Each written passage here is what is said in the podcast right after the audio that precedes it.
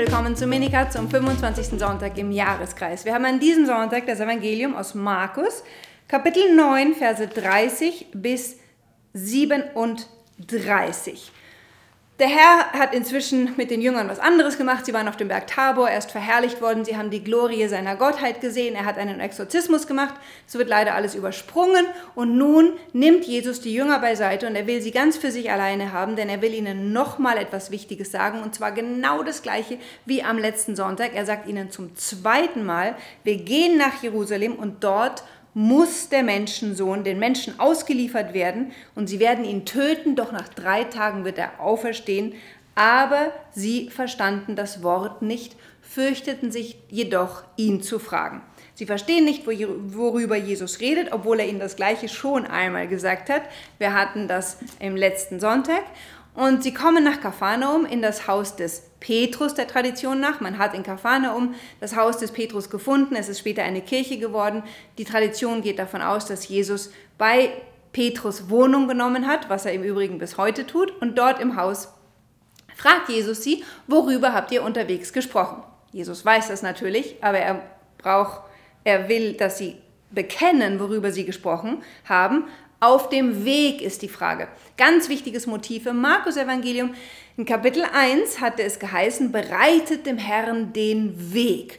Und nun, seit dem achten Kapitel, ist Jesus mit seinen Jüngern auf dem Weg nach Jerusalem und Markus stellt Nachfolge Christi als einen Weg nach Jerusalem dar, auf dem wir dem Herrn folgen, nachfolgen, seine Jünger werden, seine Schüler werden und von ihm lernen, wie Nachfolge geht. Und wie Nachfolge geht, hat er uns letzten Sonntag gesagt, wir sollen unser Kreuz umarmen.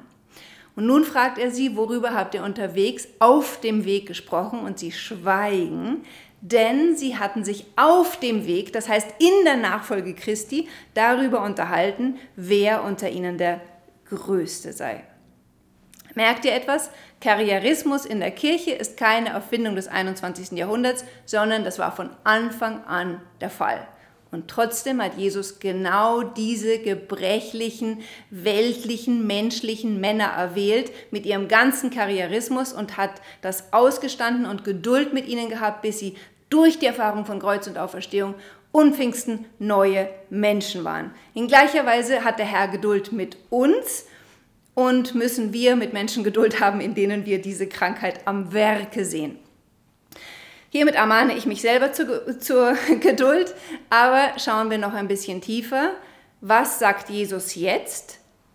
Er gibt ihnen eine Weisung. Er sagt, in der Kirche geht es nicht um Karriere und nicht um die Macht, sondern wer unter euch der Erste sein will, der Größte, der sei der Letzte und der Diener aller. Das ist wahre Größe in der Kirche, der Diener aller zu sein, der Diakonos auf Griechisch.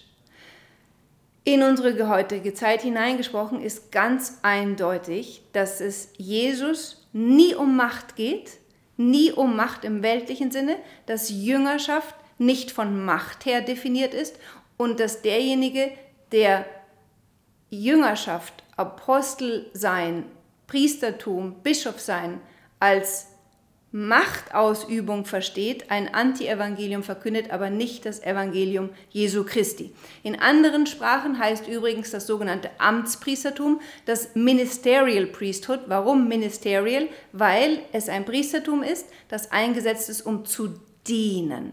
Und wenn wir das verstehen würden, dann würden, glaube ich, viele Leute in der Kirche aufhören, unbedingt diese Macht haben zu wollen. Denn es ist kein, kein, keine Sendung zur Machtausübung über andere, auch wenn der Herr ihnen große Vollmachten gibt. Aber das sind nicht Vollmacht, um zu regieren, sondern es ist eine Vollmacht, um Diener zu sein, Vollmacht, das Evangelium zu verkünden, Vollmacht, um Sünden nachzulassen, Vollmacht, den Herrn in der Eucharistie gegenwärtig zu setzen.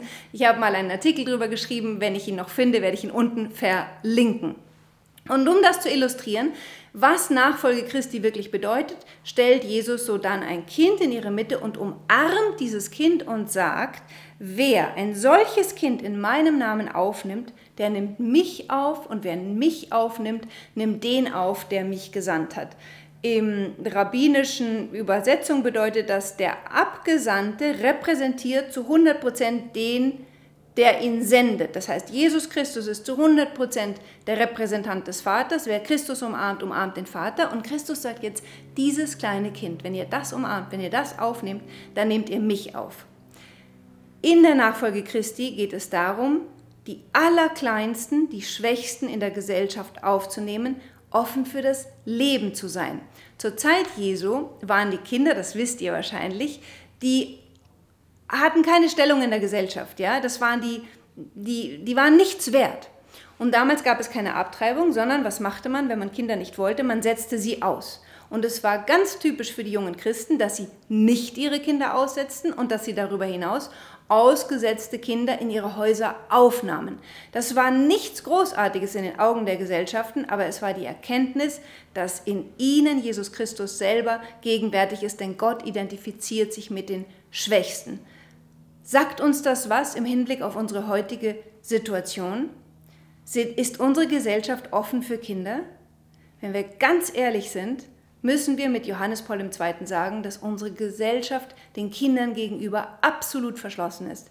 Zwar, zwar kämpfen wir für manche Parteien für sogenannte Kinderrechte, doch das ist eine absolute Heuchelei, wenn man auf der einen Seite für sogenannte Kinderrechte äh, kämpft und gleichzeitig den Kleinsten, den ungeschütztesten kein Eintrittsrecht in diese Welt schenkt. Ja? Solange eine Partei für Abtreibung wirbt, ist sie nicht wirklich auf der Seite der Kinder. Und deswegen können auch Christen so ähm, müssen Christen kompromisslos sein, wenn es um das Thema der Abtreibung geht. Das ist die Geißel unserer Zeit, es ist die Sünde unserer Zeit, dass wir als Gesellschaft erlauben, dass Kinder im Mutterleib getötet werden und dass wir Müttern nicht helfen, die meisten von ihnen wollen ihre Kinder behalten, dass wir Müttern nicht helfen, ihre Kinder zu empfangen und selbst die, die sie nicht behalten wollen, dass wir ihnen nicht helfen, dieses Kreuz zu umarmen und sich für das Leben zu öffnen. Denn wenn wir eine Frau in die Klinik schicken, dann töten wir ihr Herz mit dem Kind. In gewisser Weise haben wir alle daran Mitschuld, denn was sagt der Herr zum Kain? Kain, wo ist dein Bruder Abel? Und was antwortet der Kain? Bin ich der Hüter meines Bruders? Ja, wir alle sind der Hüter unserer Brüder, unserer Geschwister. Wir sind als Gesellschaft mitverantwortlich für das, was mit den Kleinsten, den Ungeschützten passiert.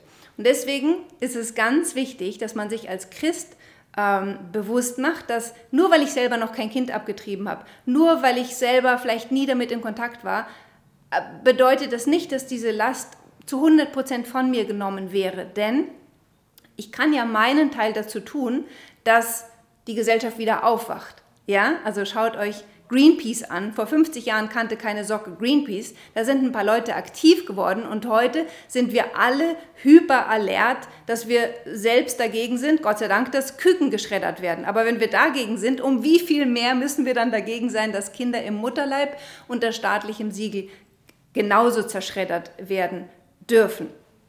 Was kann der Einzelne tun? Manch einer hat vielleicht Einfluss, politischen Einfluss oder anderes. Andere haben gar nichts, sitzen zu, sind in ihrem Beruf und können nichts Konkretes tun. Aber ich sage euch etwas, was wir alle tun können. Und das ist beten. Ist es meine, Teil meines Gebetslebens, dass ich regelmäßig für ein Ende der Abtreibung bete? Fragezeichen. Ja? Es muss dem Christen ein Herzensanliegen sein, für ein Ende der Abtreibung zu beten, dafür zu beten, dass uns als Gesellschaft die Augen aufgehen für unsere Heuchelei und für den Mord, der im Herzen unserer Gesellschaft geschieht.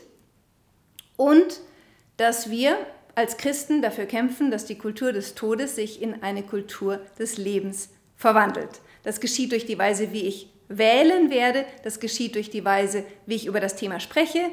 Äh, bin ich feige darüber zu sprechen? Gebe ich zum Beispiel Geld an Organisationen, die Frauen helfen, ihre Kinder auszutragen? Oder bete ich? Jeder von uns kann etwas tun. Und nehmen wir das, uns das vor als Antwort auf dieses Sonntagsevangelium. Was trage ich dazu bei, dass Kinder in unserer Gesellschaft willkommen sind? Und was ist meine kleine Weise, Jesus in diesen Kindern äh, zu umarmen. Ich wünsche euch einen ganz gesegneten Sonntag und eine schöne Woche. Mir ist gerade eingefallen, ich muss unbedingt noch ein PS zu diesem Video machen. Vielleicht ist bei einer unter euch Zuschauern, der selber eine Abtreibung hatte, der in eine Abtreibung impliziert war als Boyfriend, als Eltern, als Geschwister, als Freundin, verzweifelt nie an der Barmherzigkeit Gottes. Ja, es ist falsch, ein Kind zu töten, aber die Barmherzigkeit Gottes kennt keine Grenzen, vorausgesetzt, wir gehen zu ihm und sagen ihm, Jesus, es tut mir leid, bitte vergib mir, dann öffnen sich die Schleusen des Himmels und die Barmherzigkeit Gottes kommt auf dich herab. Es gibt keine Sünde und wäre sie noch so groß, die Gott nicht verzeihen könnte und nicht verzeihen wollte, denn Jesus selbst ist für unsere Sünden am Kreuz gestorben und deswegen hat er schon Sühne geleistet für diese Sünde. Dein Kind ist schon bei ihm, aber jetzt will er, dass auch du dich noch mit ihm versöhnst und du dich mit deinem Kind versöhnst, das er zu sich genommen hat. Und dafür ist das Allerbeste, man sucht sich einen Priester und beichtet diese Sünde und lässt sich eben durch den Priester ganz direkt mit Gott versöhnen und seinem Kind und damit letztlich auch mit seiner eigenen Familie und den anderen Kindern, die man hat und der Menschheit als Ganzen. Vertraut immer auf die Barmherzigkeit Gottes. Ihr sind keine Grenzen gesetzt, vorausgesetzt, wir bereuen unsere Sünde und wir bekennen sie.